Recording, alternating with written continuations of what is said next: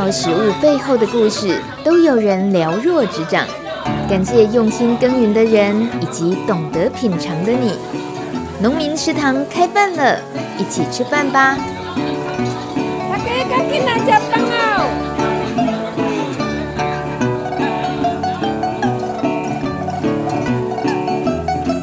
！Hello，大家好，欢迎收听农民食堂开饭了。前阵子全球瞩目的奥斯卡颁奖结束后，大家见面常常问候一句话就是：“诶，那部得奖的电影你看了吗？”其实早在公布入围的影片的时候就开始引发讨论，毕竟能入围就够不简单的了。其实，在台湾的农业界也有一个大奖。我们也应该要流行着，诶，最近那个得奖的农友，他的农产你吃过了吗？因为这个奖项就是颁给农业从业人员的，这个奖关系着我们生活的环境，我们吃的食物。但是因为不是娱乐新闻，所以很容易被媒体报道给忽略了。那就是去年二零一九年举办的第一届永续善农奖。从字面解读，你可以说它就是一个表扬注重环境永续、友善土地的农人。但这样的农友非常多啊，所以永续善农奖是特别针对执行 IPM 管理成效优良的农友。嗯，IPM 听到这里会卡关，对不对？没关系，我们再复习一次。IPM 就是作物有害生物综合管理 （Integrated Pest Management），简称 IPM。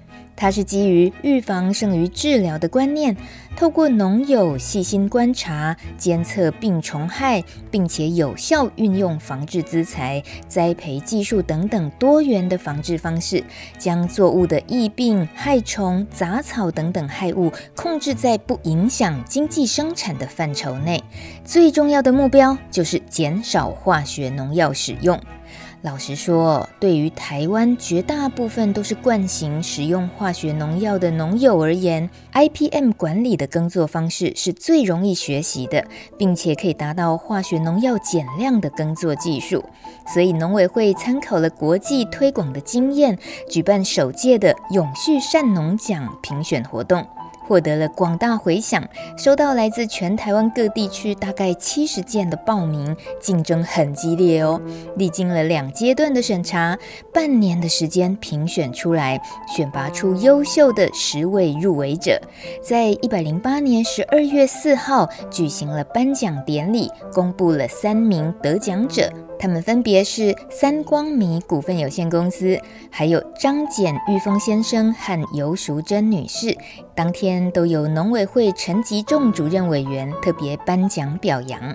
其实光是要入围就很难了，因为那是要经过植物保护领域的专家们进行了书审，还有田间审查，才从这技术层面评选出十位入围者。其中一位，我们今天邀请他来上节目。最近正值草莓盛产的季节，不管是草莓园的产地或餐桌上的糕点，都被这个迷人的水果攻占了。但是也常传出有药物残留的消息，所以我们今天特别针对草莓，邀请来自苗栗大湖的卡多列草莓园第二代经营者袁静清小姐。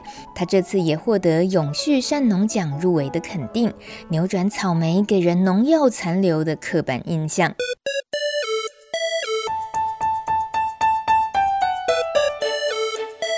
袁静清，他从去年开始接受农改场苗栗场团队的辅导，和实习植物医师合作，利用有益微生物、还有天敌昆虫、性费洛蒙等非化学的农药资材，彻底的实践 IPM 管理模式，大幅减少田间农药的施药量，达到百分之四十六哦。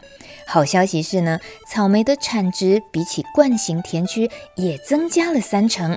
所以，整个带动了周边草莓园的农友们一起往健康种植的方向前进。我们快来听听这位传承自公公婆婆的草莓产业，可爱的袁静清谈谈这一路上的辛苦与收获。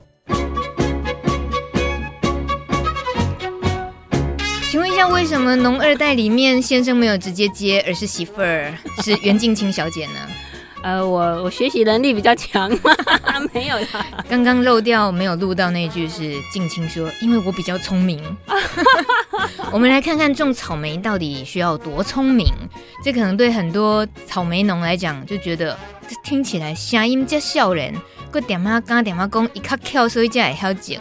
你讲真正有外高剪。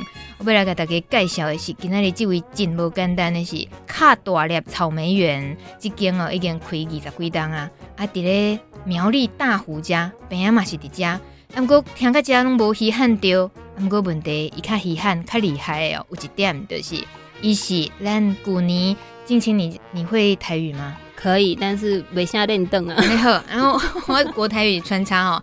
很不容易的是，在去年获得了房检局一百零八年的第一届永续善农奖。善农，善良农友吗？不只是这样子的字面的意义。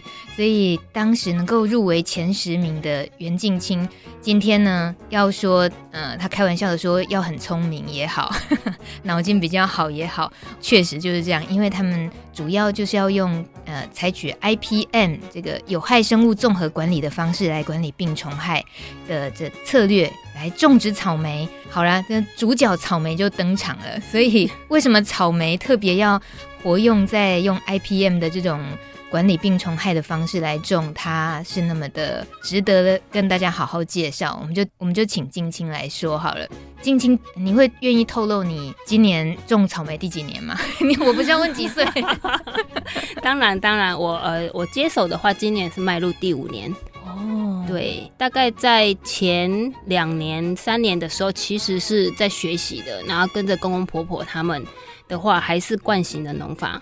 那不过我我我当初会接手，其实第一个啦，就是我公公婆婆他们觉得年纪也大了，有些事他们有些有点比较力不从心。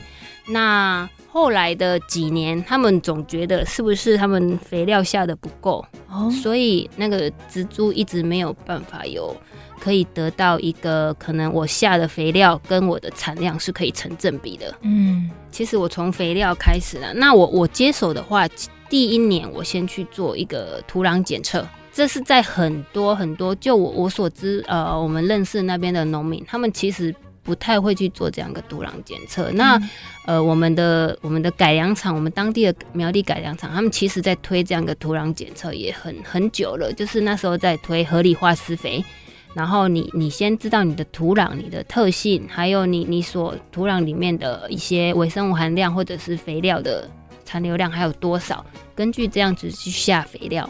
那我我刚开始接手，的确我我就从这个部分开始。那呃，土壤检测之后，我发现的确所有的元素它其实都是超标的，哦，所以表示它土壤并不是不肥，嗯，只是呃可能过量了，让植物是没办法好好的去吸收，是太肥太肥。其实呃改良场他们也有去做检测过，就是说其实全部的都会偏高，各个元素都偏高了。嗯就跟老一老一辈的人，他们总觉得是不是肥料下不够，嗯，就是长得不大颗啊，你肥料不够啦，呃，长得不好看啊，你肥料不够啦，反正怎样就是都是在肥料不够的问题上，嗯，所以我第一点刚开始是从这里去做改变。你一得到那个结果的时候，你那时候什么心情？是想到什么？我就想，哇，这么多年来那个那个肥料的钱弄了这么多，那成本。很多部分都花在哪里？但是你肥料太多，反而你植株可能不健康衰弱的话，更容易有病虫害。嗯，对。可是我怎么会嗅到一股股那个烟硝味？就是天哪！你现在知道了一个真相。可是问题，那都是公公婆婆多么久、多么多年以来辛苦的养下来的成果。可是你要怎么跟他们沟通这件事啊？嗯，刚开始去改变这样。肥料的用量的话，的确啦，他们他们还真的还蛮不能认同的，因为我我第一年改变了之后，产量他们也有说产量也没有增加，嗯，那我说我如果用少肥料，产量还增加的话，那就很厉害了。那我我用了比你们之前用的少，但是我的产量还是维持的，嗯，那表示它其实还是够。肥料还是够用的。那这中间大概有两三年，他对于我的呃可能改变这样的做法不太不太能认同，所以其实那时候我压力还蛮大。还有我们的那个亲朋好友也是啊，就经过就看到就讲你那个。肥料不够啊，可能在下底肥，在打田的时候，可能哦一一分地，可能他们可能需要，可能要有四五十包，然后还要加另外一种肥料，还要加另外一种呃肥三两三种肥料去混合去搭，所以一分地有时候可能加到七八十包或上百包这样子。对，亲朋好友里面也一定很多种草莓，对不对？当然，当然，因为这是整个苗栗大湖的这个大本营，草莓的大本营。是是是是。哎、两，个多都是东西，好让品头论足啊呢。是啊是啊，所以哇，你是怎么扛下来的？这位袁小姐，你真的很强哎。可是不得不说，我公婆婆真的是还蛮，就是还蛮支持我的。他们大概就是可能前一年、第二年的时候会有点那个声音。会有一点不太，就觉得好像不太可以，但是在第三年之后，就是情况有改善了。那第一年、第二年，其实我还是惯性，只是肥料部分。那么在第三年，在这肥料慢慢的去做一个比较合理的一个施用之后，第三年其实才比较有看出一点点成效，就是比。前两年的植株的一个健康程度有有在增加，增加它的健康程度。嗯、那我我在前年的时候，其实跟改良场就有合作那个 IPM 的一个试做。嗯、那我那时候是有分分两区，那一区是我们一般的惯行，一区是做 IPM。那 IPM 的那一区的话，就是第一个它肥料也是减用了，第二个它就是 IPN 最主要就是减药。就是我们政府在推行的一个农药十年减半的一个政策。那 IPN 区的话，它的的确它的大果的产量是比较能够维持的，可能比惯行的大果的时间维持在长个一个礼拜到十天。哇，对，因为这样子，所以我我我的公公婆婆反而会会跟他的。一起工作的战友们呐、啊，或者是朋友，就说这样的方法确实是可行的。嗯哼，对。但就会有人也觉得想试试看吗？呃，有。其实我周遭的，像我我比较临近的田的话，是我的那个叔叔，他也试着跟改良场合作，然后去去尝试一些 IPM 的的的做法。嗯哼，那。你如果要做这样的东西的话，其实是不只是你，你的邻近田如果能跟着一起做的话，那么它所有的害物才有办法维持在一个危害的水平之下，哦、就是大家一起防治。对耶，最好是整个大湖都是，这是呃对 最终的目标。我们这个梦想这么的大。后面慢慢再来聊。那现在 先了解一下卡朵列草莓园这个基本的。当他是今天第一次见面的朋友，我相信很可能。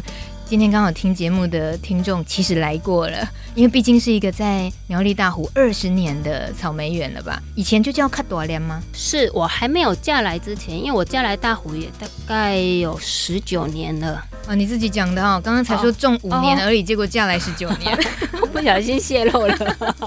嫁来的时候其实它就是叫卡朵莲了。嗯，我后来就是我接手之后，其实我我保留这样的一个名字，我也没有打算换，因为我我们的那个。招牌上面是有呃一对脚印的。哦，然后就取名卡，就是卡朵的谐音啊，脚一个脚印的，对对对对对对，嗯、就是怂个五烂，而且是台语发音卡朵亮，对，这里比较大颗哦。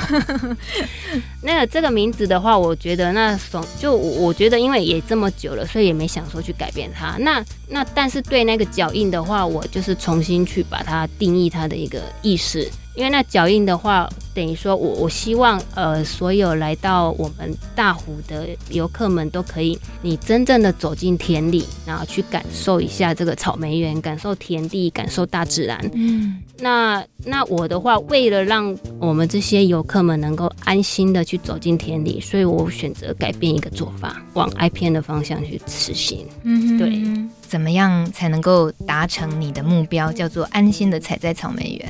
那初步的话，其实 IPM 的话，我我我觉得政府推出这样一个管理方法的话，我我觉得在各个农业其实都可以去尝试看看，因为它并不是要求我们所有生产者去做到，我可能完全不喷农药，我完全不用化学肥料，我去做到呃可能很很健非常的健康，非常天然。但是这样有时候可能会影响到我们的一个经济水平。嗯、我我我觉得我们做农，我们还是要考虑到经济。嗯哼。那么 IPM 的话，它它的精神有三个原则，是其实比较吸引我的。它第一个，它是让呃我们的田里的有害的生物，我们把它的族群控制在能危害我们的经济水平之下，这是第一点。那么第二点的话，是我们尽量不要用化学药剂的的防治方法。那第三点是，如果说真的非得要用到化学药剂的话，那我们选择。比较低毒的，对我们的人类、对环境、对我们的呃有益微生物是最最安全的一个方法。嗯哼哼。对，那我觉得这样子的一个原则的话，是可以顾及到我们的一个经济，又可以让我们的呃环境是能够永续下去的。第一年尝试之后，我发现其实不像说那个。农药我们必须要算一下安全期，但是那个无毒的话，因为它没有安全期，你就觉得它可以随时随地的喷，那并不是。因为我第一年做的时候就觉得，哎，我我这个时候防治什么，我这时候防治什么，但是就是可能时间有点密的，把它当成农药这样子去做防治。但是今年下来的话，我觉得它应该是要学习，我我我们其实应该要学习说，我们必须要学会诊断。嗯，诊断评估就是我的植物是需要该做怎样的防治，而不是觉得把我们以前的做法是把农药当成平常就是我们。预防所要用的东西，所以那因为草莓它是连续采收的东西，你注意去看，就是各个排行榜可能很毒的东西的话，它都是连续采收的。那连续采收的作物的话，它可能同时有花、有果、有叶子，嗯，那么它们防治的呃时间点。可能就会落在同一个你还在采收的时间点。嗯哼。那我们如果采收的话，势必会造成植物它伤会有伤口。那么有伤口的话，就我们就会必须做杀菌。草莓一直让人家觉得很毒，是因为它连续在采收，哦，它又有花，它又有果实在。嗯哼。所以我我们才会。比较常去使用，那么以前的话就是杀菌的话，就会第一个选择是用农药，就是惯行的方法。嗯哼，IPM 的话，它是说我们可以把这个部分换成是比较无毒的东西，无毒的资材去做防治。嗯哼，但会比较贵。对，这就是农民不太不太呃能够采取的措施，是吧？是因为农药它比较速效，我可能喷一次，我就可以呃维持有一段时间是是 OK 的。嗯、但是无毒的资材它可能需要你像有菌的话，它可能每礼每个礼拜去补充，维持它根圈的一个菌数的的数量。嗯、因为无毒的东西是目前比较少农民去使用，所以相对它价格比较高。嗯、我突然出现一个画面啊，就是也去年有一次我感冒。然后就觉得哦，身体很不舒服，赶快去那个就去看西医，马上就拿到药了，然后就是抗生素，然后家人马上阻止我说：“你为什么要就这样吃抗生素呢？你去看对面的中医就好啦。”我说：“中医中医很慢呢。”然后就宫美牙医就硬是被抓去，结果改吃中医中药，然后当然就慢慢好。让我想到你刚刚讲的，就是农药很习惯了，对，速效就是效果很快就看见了，但是真的没有去想背后，其实人是有复原力的，可能草莓植物都有啊，要不要给它多一点时间，对不对？不要一下子就把那个想要把坏的都杀光，但是也都杀到好的。哦，对对对对，这是一个最重要的点。为什么用农药的话，就就以去前年我们在我我。是一区是 IPM，一批一区是惯行的话，可是 IPM 的话，它不见得比惯行的差。嗯哼，收成吗？呃，对，就是收成啊，还有植株的一个健康的程度。惯行的话，其实我们呃有跟专家们他们就研究，结果是因为我们一样是这样子喷药，但是就像你刚刚讲的，把所有的坏的也杀掉了，但是相对的好的生物也都杀掉了，所以他们其实环境是造成一个。失衡的状态，嗯，一个农田里的话，一定会先出现害虫，嗯，因为它有它的食物来源，就是呃，像草莓，草莓种进去的，那么害虫一定会先进来。那害虫进来了之后，它的天敌才会再进来，因为它要吃它的食物。是，所以初期你就是会有呃必须忍受密密度低的一个害虫存在。我们可以用其他无毒的方式，等到它的天敌昆虫进来的话。它它们自然其实会会相制衡的，嗯哼，对。就在你接触用 IPM 的这种管理方式之前，你是用什么方式？就面对这样，你说看到了害虫进来了，虽然你也知道它的天敌是谁，是，可是那时候不是用这种方法的话，是有什么很大不同的管理方式吗？就我呃公公婆婆他们教的话，就是当然就还是以农药为主啦。呃，到现在的话，其实农药行他们。也会，他们会先说，如果密度低的话，要不要试试看看无毒的？嗯，那我我觉得年轻的一辈的话，他们比较能接受哦，可以先试看看。但是呃，像我公公们他们那一那一辈的人，会觉得我一劳永逸，嗯，我就是直接买农药去杀它就好了。嗯哼。其实有时候他们在讲说，会不会是运气也有关系，还是什么？第一个就是你你调配的剂量，第二个它可能你喷的时间点是对的，喷的时间点，还有刚好它被你喷到了，嗯、就就可能没有了。但是呃，以前我们我们在管理的时候，其实是比较把农药当成是呃保养品，就是说。他们那时候教是说，哦，我我必须要防治的可能有灰霉啦，有白粉啊，有炭疽病啊这些的。那我至少半个月或一个月要必须要防治一次，哦、所以我这些药必须就要喷一次。就是即便你没有看到这样的病症，嗯、但是我我必须都得喷一次。预防性投药是，这是一个，这是一个真的需要需要去改变的一个观念。这事情也不容易沟通啊，对不对？对我，我刚改变那那一年的话，因为我我大部分会是在可能销售的部分，所以我公公他就是会帮忙我做防治的的工作。第一年的时候，他就是每次采完，他就问我说：“哎，要要喷什么？”我说：“嗯，应该不太需要。我看到植株是是没有呃需要防治的。”嗯嗯，他偶尔听一听，他就也没讲话。但是过了五分钟，他问我说。可是没有喷，是不是？刚进这样唔变。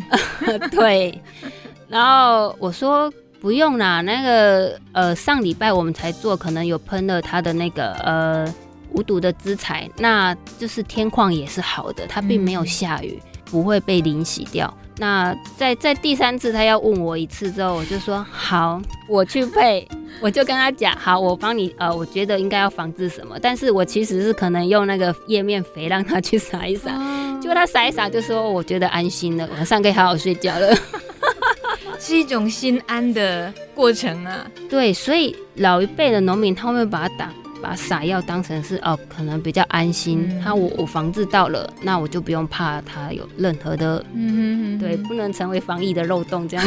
哎、欸，这句话非常适合现在来宣导，是不能造成任何防疫的漏洞。原来我们老一辈的人就是这么的战战兢兢的在贡献农药的钱。哎、欸，你讲的哦，你今天有跟他讲哦，做人心不好，真厉害，真勇，真勇敢。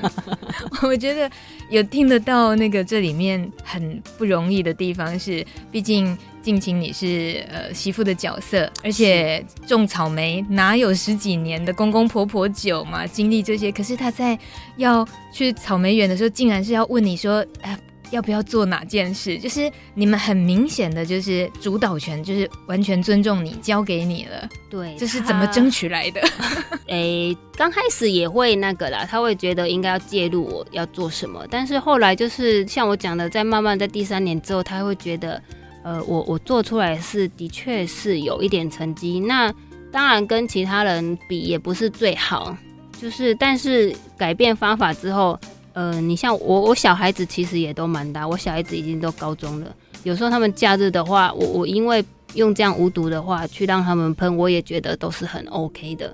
那我我公公他其实他们也，他们说要交给我们管的时候，他其实也也放的蛮阿萨里的。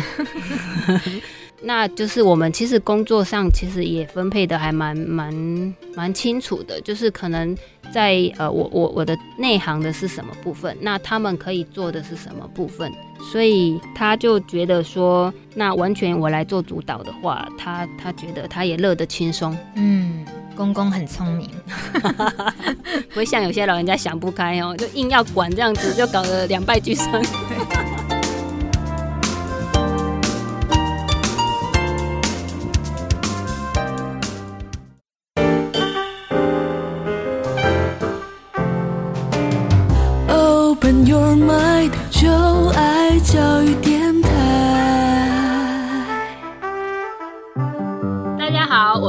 卡朵亚草莓园的 CEO 袁静清。你今天吃草莓了吗？欢迎收听农民食堂开饭喽！我相信哦，在苗栗大湖这边的草莓产业这么的庞大，那在今天我们的来宾卡朵亚草莓园现在的负责人袁静清小姐，她能够用 IPM 的这种有害生物综合管理的方式来种草莓，其实是。非常非常，呃，大的在扭转现在大家对于草莓呃农药残留啊这些刻板印象，是一个很很具体的做法，所以也才能够获得去年第一届的永续善农奖。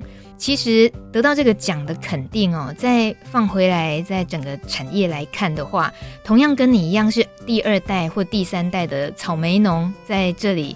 呃，你的周边应该也很多，对不对？是。那能够一起用这样子的方式去实践的那个可能性，你觉得现在看得到什么曙光吗？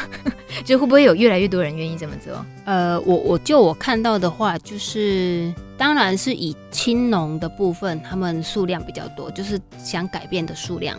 那么我看到也有部分的，就是大概年长一点的，大概五十。五十多岁的，我看到也有也有，其实都是一个一个小区一个小区开始在做改变，嗯、他们会做到先从简要开始，然后慢慢去做到可能更友善的方式。嗯，那青农的部分，就我知道，其实在我入讲以前，其实就有部分人是这样子做的了，就是慢慢在改变。嗯，那这几年因为食安的问题，那越来越多人，其实越来越多人投入了。那我我回来的话，其实我跟周遭的一些农民讲，我说，呃，IPM 的话，它最大最大对我们农民最大最大的一个可以参考的点是，它并不是要改变你们的用药，让你们完全就不要去使用农药。这是我一开始讲的。我跟他们说，像我去做简报的话，其实也有里面的评审是那个呃各个各个专家，他们说，其实也不是要我们完全不用药。要精准的去用药，嗯，那把药当成是药，嗯，它毕竟还是药。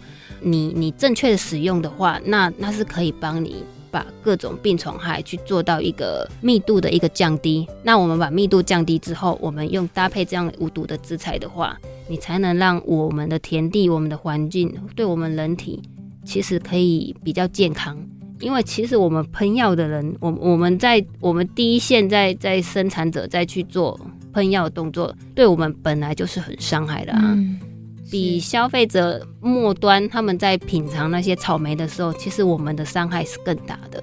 所以这样的 IP 院的话，我觉得不只是让我们消费者觉得是呃可以安心的方法，其实最主要还是要鼓励我们生产者去去投入这样子。其实我们还是要顾自己身体的健康。对啊，你自己这么多年来看到公公婆婆在他们那么多年用惯性农法在种草莓的时候，也有替他们捏过冷汗吧？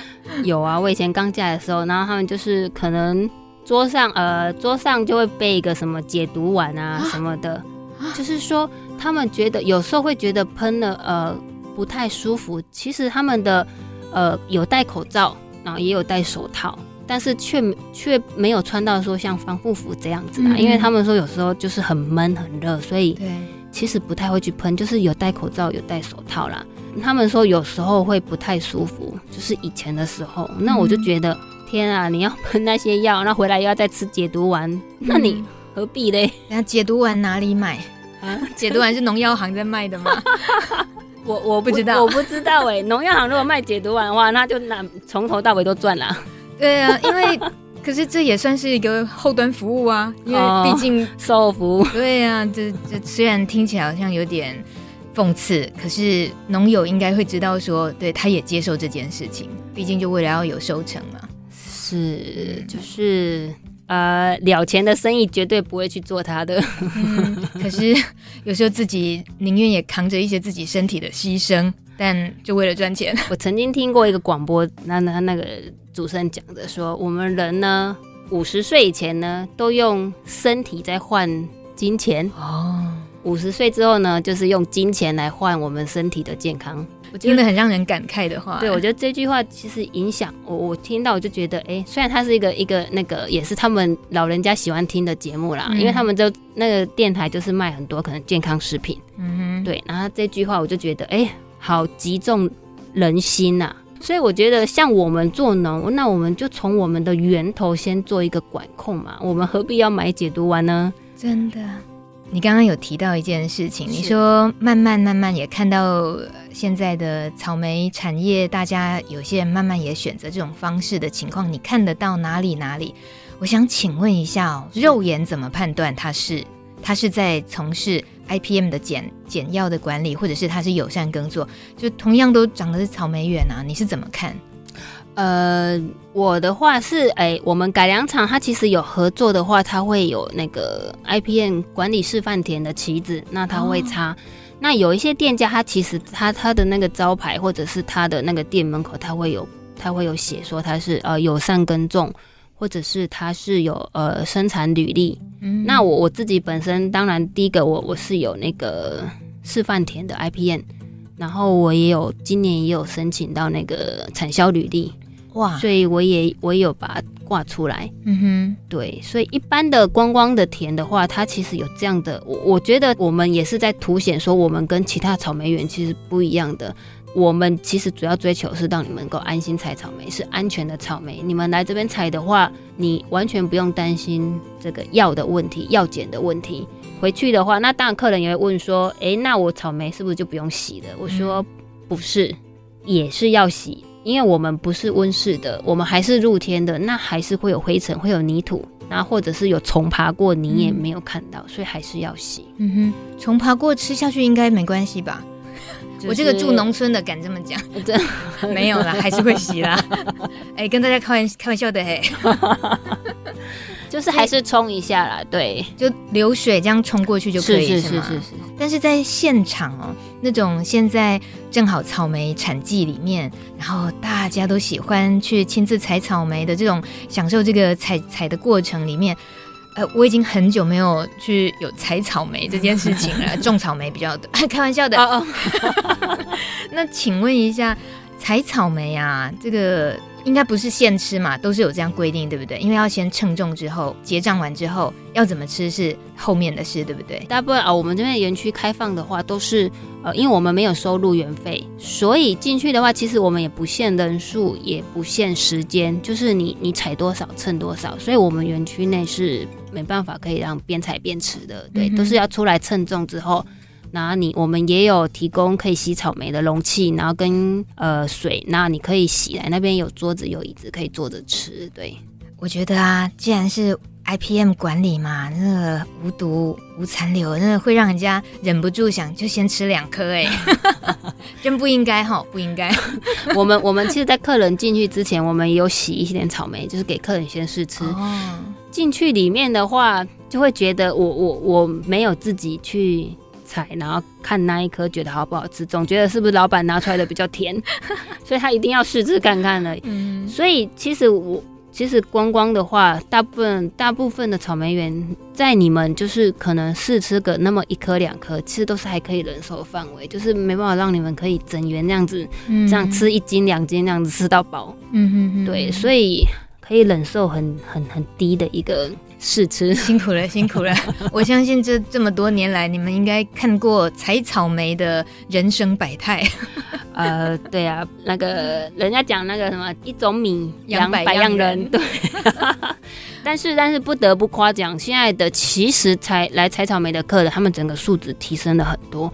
我有看到呃爸爸妈妈带着小朋友来，然后他会跟他讲说，呃里面是不可以跑哦，你们拿剪刀不可以跑。那采草莓的话，你一定要看到红的，然后轻轻的拿，然后把它剪下来，不可以随便乱丢。我我觉得真的听了就很感动。我觉得不止我们环境都在永续，我们这样的高素质应该也要永续下去。嗯，这些嗯、呃，怎么样采草莓注意的小细节，不是在一开始他们入园的时候，你们也要再讲一次吗？是我们其实都会讲，就是说呃，刚进去的时候，我会跟客人说，其实你们来这边采的话，你就不要期望说。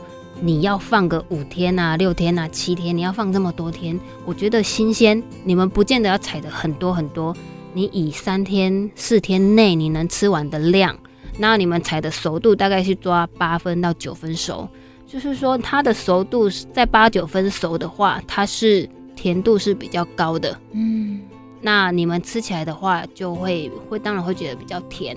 其实。让人亲自来采草莓，然后这样子的卖草莓方式啊，你说喜好，身为你是种植的人，你是草莓园的负责人来讲，你会觉得比较喜欢自己采，采来以后装箱，然后贩售，你会喜欢哪一种？我我喜欢就是客人来采摘，哎呦，我跟客人聊天 是这样，也也也不是啦，就是说。我觉得往后我们要做的都是去去教育这样一个客人，然后跟他讲说这样种植。其实我我今年做这样下去，客人来的话，我大部分他们询问的话，我都会跟他们讲这样的一个管理方法。然后我们种草莓的可能各个流程，有有的客人他会问你，像我们下一年度要种的草莓的苗的母株，我们从十二月份就开始在预备了。嗯，然后到草莓季结束，可能四月份的时候或者三月底的时候，我们就把它再到我们的苗场开始去做整理。然后草莓季结束的时候，就是开始我们的固苗的时期，顾到呃十九月九月底十月初，然后把它种植下去。所以其实我们整年都是在为了草莓的种植在在准备。嗯，但是我们知道草莓的旺季就是这阵子，对对对，就是冬天的时候。那那很多客人其实不知道，他就说：“那你们草莓种完之后，你们在干什么？” 对，就好像我们草莓种完好像很闲一样。然后种草莓的人很有钱，因为种它那时候就可以要吃整年啊。是，其实是没有，真的。我们从十二月开始在预备那个苗的话，它的管理的时间呃很长。所以为什么草莓？我我同学有说，你那草莓是水果界的绩优股。嗯，我说是，我不否认，因为它单价。确实是蛮高的，但是它的所耗费的一个一个工时是很长的，嗯嗯，所以所用的所用的一些呃，可能防治资材啦，或者是其他的，都是其实相对的比其他的水果来的高。毕竟就是细皮嫩肉的，对呀，娇生惯养，他就连皮吃的东西，对，你一点嘛都别当给卡掉。就现在你你自己想，大概不用剥皮的。水果但没几样吧，嗯、就是番茄，但是番茄的皮又很厚，嗯哼，可能草莓最最真的是最娇嫩的吧。趁着、喔、现在大家哇草莓旺季，草莓农就现在最忙的时候，我们还把他请到节目里面来，就是因为也想趁这个时候让大家更认识草莓一点。其实草莓哦、我们看到草莓就长得这样鲜嫩欲滴。红的要命，然后很可口的样子。可是它品种分很多很多哦。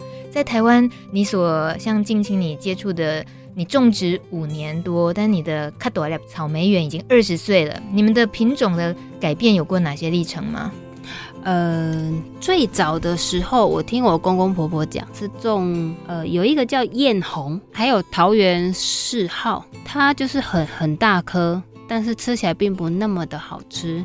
后来就是以丰香为大宗哦，丰香常听到，就丰收的丰，香气的香。对对对，它是我们大湖大概有三十几年的一个一个种植的历史了。嗯哼，那我接手的话，其实第一年、第二年还是以枫香为全部的一个种植的面积。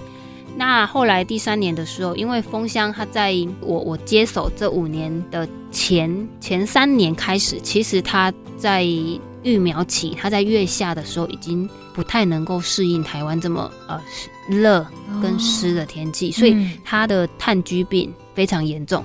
在我们育苗期，其实就有呃很死亡率就蛮高了，大概抓有到三成。那我们定植到本田的时候。大部分农民他在底肥，就是我我可能在最最最开始要把跟那个翻土的时候放的肥料，那那时候蛮多人用呃鸡粪去去打肥，哦、嗯，后来的这几年，其实天气变化的温度上升的非常快。嗯，在我们种植草莓的时候，就是还很热，有时候甚至到十一月份都还很热。嗯嗯，所以它可能在肥料下去，然后本身那个苗它对于耐热的程度并没有那么高了。肥料下去，然后你浇水，它会发酵。哦，所以整个可能呃更热。或者是它的肥分整个氮数更高，嗯嗯，然后苗受不了，所以在五年前，其实蜂箱这个品种就是面临很很大很大的考验，就是很多农民种下去，可能我的补植率有到五成，有的到六成，有到七成，那那相当的相当的严重，因为我们补殖率就是就像类似补秧的死掉了，对，死掉了我又再补，哦，那我们那时候一株苗大概呃蜂箱的话大概抓八块九块，后来越贵就十块。目前这几年的蜂箱一株苗大概要十二块到十五块。嗯，那么你你如果补植下去，我可能种我我一分地大概抓四千五百棵到五千棵，一般农民最少最少都是两分地起跳。嗯，那么我就先估两分地好了，两分地如果要一万棵，那我我这个苗的本钱我就要十几万，以十块钱来说我就要十万，那么我如果补植有到一半。我就要十五万，所以我我我都还没有收入，我光个苗我就十五万，我还有肥料，我还有其他资材，我还有人力，对，其实都还没算，嗯，所以那几年真的大湖的那个农民真的很辛苦，他们就是光这个初期的本钱，他们其实投入很多，但是却没有让之后的收成是有保障的，所以这两年其实换成是香水这个品种。香水草莓啊，对，哦，因为是你现在选择的品种吗？对对对，哦、我我现在田区里面就是有有我有保留少许的风香，嗯哼，就是以前的记忆中的味道。然后其实大部分面积都是种香水了，因为它比较耐热哦，对，它也耐储存。所有做甜点的草莓一定都是香水，为什么？因为它耐储存呐，然后香气是不是？香水是因为它的香气吗？是为什么？主要是耐储存，然后它的颜色整颗可以红的很漂亮啊！它即便后面那一面没有晒到太阳，它也红了。跟以前的丰香没有，以前丰香是后面如果不晒到太阳的话，它会有一点白白的。哦，对，香水它卖相也很好，就对了。对，主要卖相好，然后。耐储存，我可能呃，因为草莓其实它本来就印象就是不耐放了。嗯哼，如果说我能够把储存的时间多个两天三天，那么对于中盘或者是在在最最末端在销那个销售端吗？对对对，它比较能够多一天、多两天、多三天的时间去把草莓做销售。嗯哼，不会像蜂箱，可能有时候那时候听到。比较热的时候，最夸张是我可能早上采，但是到下午可能送到销售端的时候，它就有一些些的破皮啦、出水啦。嗯、那那他们那个就其实就不太耐耐放了。嗯，对。其实我有看到一份日本农林水产省的统计资料，他说日本的草莓，他们的本土品种高达三百一十二种。我就只知道草莓而已，原来草莓有那么多品种。然后像刚刚你提到的香水啊、丰香。他们都有，还有所谓红颜、杏香、白草莓这些，那风味都不一样。所以台湾来讲，台湾也有所谓的本土品种吗？目前，呃，我们那个改良厂它有研发一个恋香，有有看过这种报道，恋爱的恋，香水的香，对对对，看名字就觉得哇，好浪漫。农业知识小百科，你考了没？你知道草莓界的香奈儿是指什么品种的草莓吗？五、四、三、二、一，请解答。农委会苗栗区的农改场经历了六年的选育研发，在去年一百零八年发表了草莓新品种苗栗一号恋香，这是第一个孕育成功的新品种。尤其恋香种苗的气候适应力强，被视为气候变迁和病虫害威胁下的救援品种。对农友而言是一大福音之外，对消费者而言，更具吸引力的是炼香的果实大，而且形态美，香气特殊，糖酸比高，是目前国内量产的糖度达到最高的品种，品质直追日本的知名品种，非常具有竞争潜力，所以被视为是草莓界的香奈儿。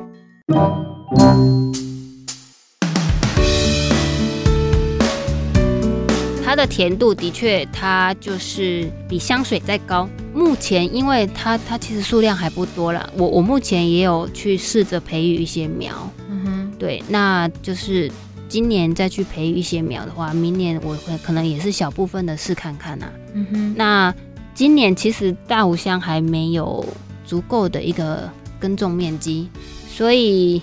还是要几年，可能明年或后年，整个试试看，才有办法把面积整个扩大。还要再扩大面积啊？因为我们去年的时候，它改良场试出的苗是一百五十株。嗯哼。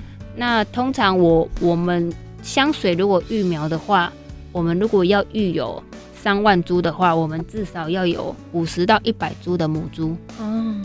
我们整个大湖乡的耕种面积。这么大，我们需要的苗量这么大，它只有试出一百五十株，还不够。这种情况被大家都要抢，就是他那时候试出一百株，一百五十株的话，它是各个产销班去分配啦，嗯、所以就是看个人去去管理。他希望改良场育出来，当然是他们有他们的方法，他们可以很规律的去让他的那个走慢是有有有照他们的想要的去走。那可是各个农民。还有各个人所管理的方式不太一样，嗯，所以目前为止是呃这一季草莓其实量还不多，下一季的话可能会会再增加一点。那么它吃起来的确是是比香水来的甜，嗯哼果果实也比较大颗哦。对，身为草莓农哦，在这么大的战场，哦、很大哎，对啊，大湖的草莓占了全国的八九成，嗯、这种在。就生活在战场里，然后又自己要选择一个比较不一样的打仗的方式。你你这个角色你怎么看待你自己要未来的路的那种？你的战斗力是怎么样继续让它维持住？我觉得真的维持呃尝试不不难，但是坚持才是之后呃的重点。我我今年就是生产的申呃申请的那个产销履历。那做到这样 IPM 的话，其实客人他们呃问的话，我我当然会强调我我的一个呃所要主打的一个一个方向。其实我觉得大部分客人是可以接受的，就是说，因为我在价格上也比其他惯行的可能会一定会高，因为我所付出的成本是比较高的。那客人其实大部分可以接受。我说，因为你们来采的话，你们一季草莓。顶多就是可能来采一次或者两次，那么一次采或一般的小家庭可能就是两斤甚至三斤，绝对不会超过四斤。那你如果多付出一点的金额，但是你你虽然多付出一点的可能价钱，但是你你采到你你是保证你安心，不用害怕农药的问题的话，我觉得倒是你们可以去评估看看，你觉得呃 O 不 OK？那大部分的家庭的。他们都觉得说的也是，嗯，对，因为他们其实蛮关心，每个来采草莓就讲，老板你们什么时候撒药？所以还是说啊，可不可以采了？这么内行，懂得问说什么时候撒药啊？就是说心知肚明的问题，但是他们就是会问一下，嗯、那我就会跟他强调这样的点，所以我觉得这是呃往后要。跟客人说，然后让他们去去去评估，那也是跟其他草莓园去区分开来的。嗯，那价格的话，我觉得现在在在做这个的话，其实价格的确是我们会比较，嗯，该怎么说？惯行的话，他们会会当然价格会比较低，所以这这也是我们未来要挑战的，就是跟客人说，你你要怎么样的东西，那他所。它它的价值是在哪里？嗯，就是说我我可能有这样的东西，但是我的价值在这边，是你要你要选择安心的，还是选择你喜欢价钱低的？当然有有你们，这这是也是我们会要教育的啦。就是有有个人有个人跟我讲，他也是做这样的东西，但他跟客人说，这就是玫瑰红跟特级红的区别啊？什么意思？就是一样是红酒，但是它的等级是是是哪一种？对，你要什么的价钱，那你就是挑什么样的东西。嗯，对。啊，有时候价钱最后如果变成是消费者的考量，他最后就是啊，不，没办法，我只能选择价格比较便宜的。其实会有点难过于说，为什么结局会是那样？会会会，我们现在其实也遇到啊，就是他可能问一问，他就可能沿路这样子问问问着过来，然后就老板你们多少？然后说了之后就讲，哎，那前面卖的比较便宜耶。嗯、我说，可是我们追求的是这样子的一个东西，我做到了这样子，我做到了这样子，我做到这样子。当然价格我没办法跟他们去比较，就是看你们怎么选择。其实我我今年这样子。大概跟客人说下来，呃，大概有一半的人呐、啊，但也不是说很多，就是一半的人，他是他觉得他可以接受，嗯、因为讲一讲也没错，他也没有要拆很多，嗯哼，但是安心，对啊，对，然后一副以为是你来搞批发的，是不是？想说哦，拆在这那几叉叉能办那乌啦，自己一个人吃也吃不到多少的量，你就去支持一个友善环境而且吃了健康安全的农友嘛。就是消费者自己，我觉得是在这个时代哦，大家都已经太习惯于觉得，哎，便宜就有就有很方便的东西了。我有必要要去付出比较多一点的成本，而背后我还得去清楚说，哦，原来背后是因为他付出了什么什么，原来这对于环境的差别有什么什么，还得去听那么多功课，哎。所以那个，如果有有人愿意听节目，今天听节目听到这里，我真的很谢谢你，而且我也恭喜你，对于采草莓、认识草莓、吃草莓，会有一个不一样的新的想法跟新的选择。那今天来节目的是卡大粒草莓园，你这个卡哦，我们很难跟大家介绍你的品牌，卡是注音的科阿卡。卡大力草莓园，念国语会变这样哎、欸？对呀、所以我我是直接台语，反正我闽南人嘛。啊，那真好真好。那欢迎大家来苗栗大湖，哎、欸，大湖台语哪讲？好，OK。你啊，你跟你讲啊，你跟你讲，甲大家迄个招者，你跟你讲，讲都请大家来哈。用台语吗？哎呀哎呀，哎呀，有一点袂认得啊。你都用袂认得诶，头家娘你，我看你有挂袂认得来试看觅。哎，各位听众朋友，大家好，欢迎呢。大家来苗栗大湖，啊，过来咧！我我咧想，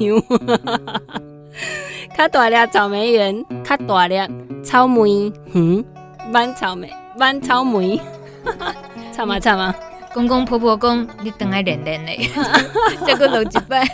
我我回去台南，我妈都讲说。你讲的台语是什么？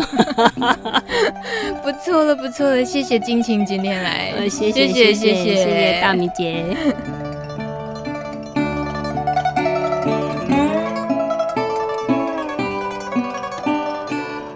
感谢你今天的收听，想听到更多农业与农村的话题，在网络上搜寻四个字“米米之音”就可以听到喽。我们下礼拜一晚上六点空中见，拜拜。